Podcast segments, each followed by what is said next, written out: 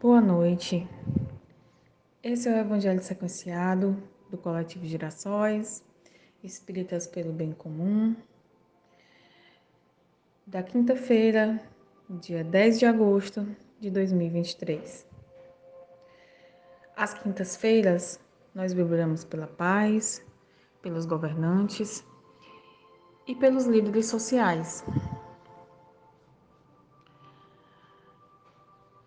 Iniciamos, antes de tudo, agradecendo ao Mestre Jesus pela oportunidade de estarmos aqui para falar do seu Evangelho.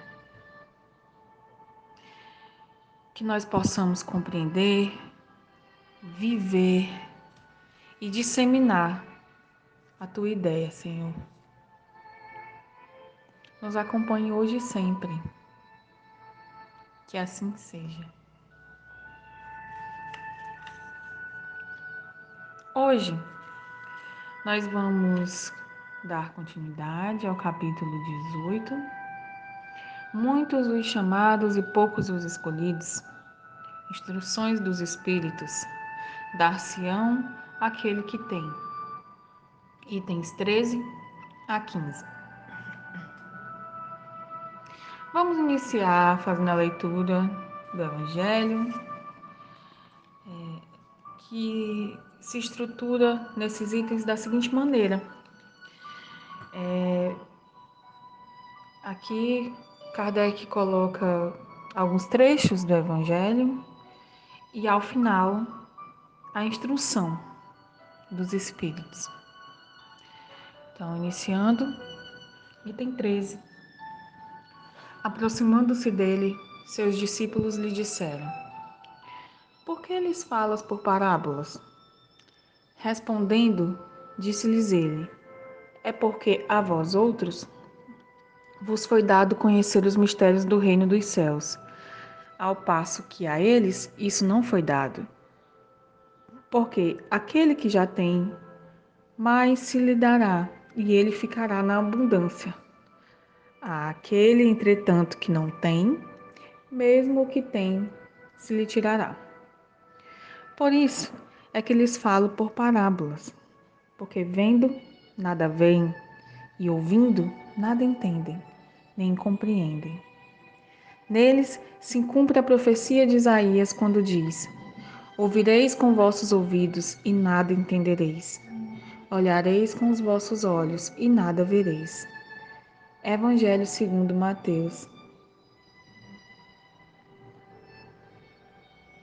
Tende muito cuidado com o que ouvis, porquanto usarão para convosco na mesma medida de que vos houverdes servido para medir os outros.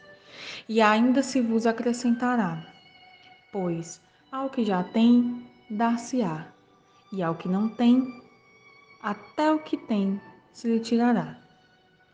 Evangelho segundo Marcos.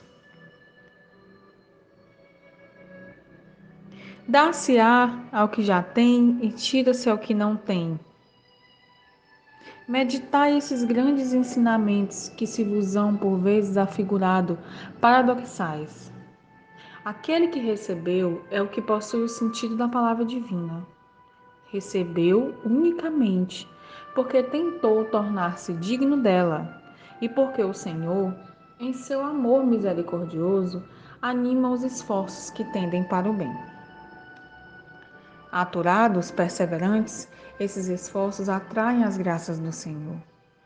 São um imã que chama a si o que é progressivamente melhor. As graças copiosas que vos fazem fortes para galgar a montanha santa em cujo cume está o repouso após o labor. Tira-se ao que não tem ou tem pouco. Toma isso como uma antítese figurada. Deus não retira das suas criaturas o bem que se haja dignado de fazê-los. Homens cegos e surdos, abri as vossas inteligências e os vossos corações. Vede pelo vosso espírito, ouvi pela vossa alma e não interpreteis de modo tão grosseiramente injusto as palavras daquele que fez resplandecer-se aos vossos olhos a justiça do Senhor. Não é Deus quem retira daquele que pouco recebera, é o próprio Espírito que por pródigo e descuidado não sabe conservar o que tem e aumentar, fecundando-o, o óbolo que lhe caiu no coração. Aquele que não cultiva o campo que o trabalha, de seu pai lhe, e que lhe coube em herança o vê cobrir-se de ervas parasitas.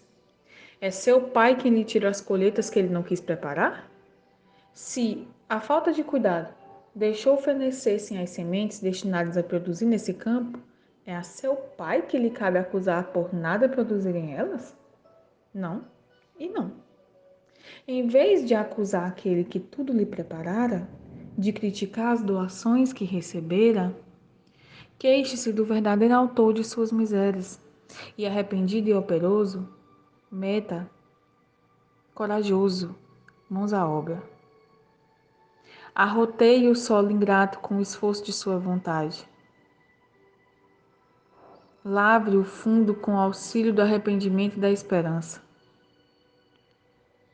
Lance nele, confiante, a semente que haja separado por boa, dentre as más. Regue-o com seu amor e a sua caridade.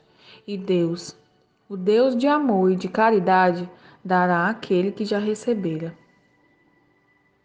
Verá ele então, coroados de êxito, os seus esforços, e um grão produzir cem e outro mil.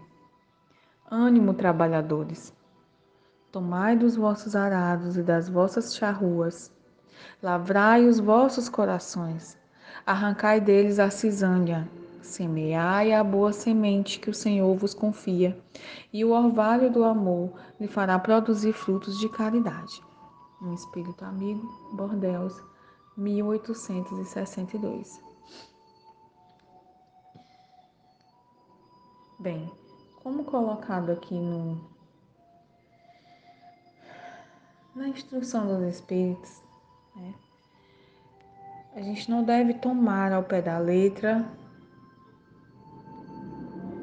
o que foi dito aqui nas passagens do Evangelho, né? de que é, Deus vai tirar daquele que não tem e vai dar àquele que tem. A gente precisa interpretar melhor que Jesus estava querendo dizer com isso. Porque na passagem do Evangelho de segundo Mateus, ele coloca justamente isso. Porque falas por parábolas. Né? Jesus ele não falava de maneira totalmente clara,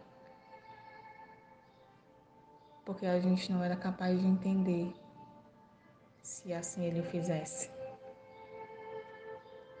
E na verdade, o que Jesus estava querendo dizer com isso era que aquele que já tem lhe é dado, porque vamos pensar assim, quando um, fazer uma comparação, para a gente pensar melhor. É, se eu sou um aluno, um aluno interessado, né, um aluno estudioso, um aluno com vontade de aprender, automaticamente as coisas elas vão acontecer de uma maneira que vai ser condizente àquele esforço. É, se um professor percebe que eu sou um aluno dedicado, ele também vai se dedicar a mim, a me apoiar na minha intenção de aprender.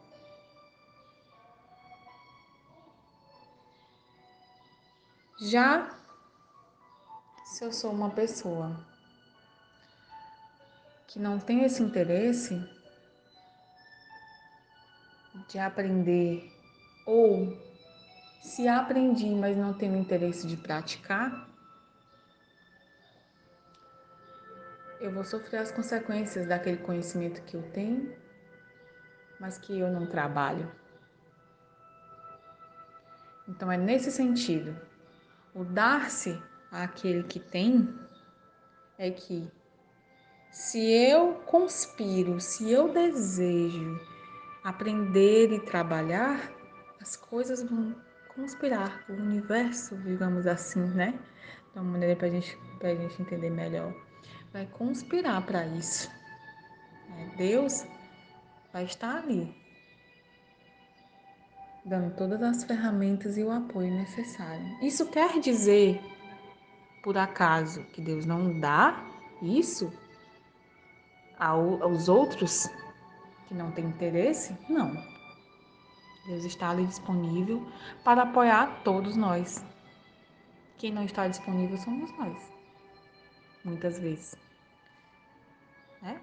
Então, é por isso que aqui o Espírito fala: se me foi dado uma herança, uma terra, e eu não semeio, eu não cultivo, eu vou culpar a quem me deu a terra ou eu tenho que culpar a mim mesmo, que não estou trabalhando nessa terra? Né? Então, assim, a gente mais uma comparaçãozinha só para a gente encerrar. Quando a gente tem o hábito de dizer assim, Deus te abençoe. Será que se eu não estiver desejando isso, Deus não vai abençoar aquela pessoa? Óbvio que não. Deus abençoa todos nós o tempo inteiro. Mas quando a gente diz Deus me abençoe, na verdade a gente está querendo dizer que você fique aberto para receber as bênçãos de Deus que elas estão aí para todos nós. E assim nós encerramos o Evangelho de hoje. Gratos pela oportunidade, mais uma vez, agradecemos. Te pedimos, Senhor, vibrações por todos aqueles que sofrem, vibrações por toda a humanidade que nós possamos receber muito mais, que nós possamos trabalhar muito bem tudo aquilo que recebemos de Deus. Uma noite abençoada, um descanso tranquilo para todos. Que assim seja.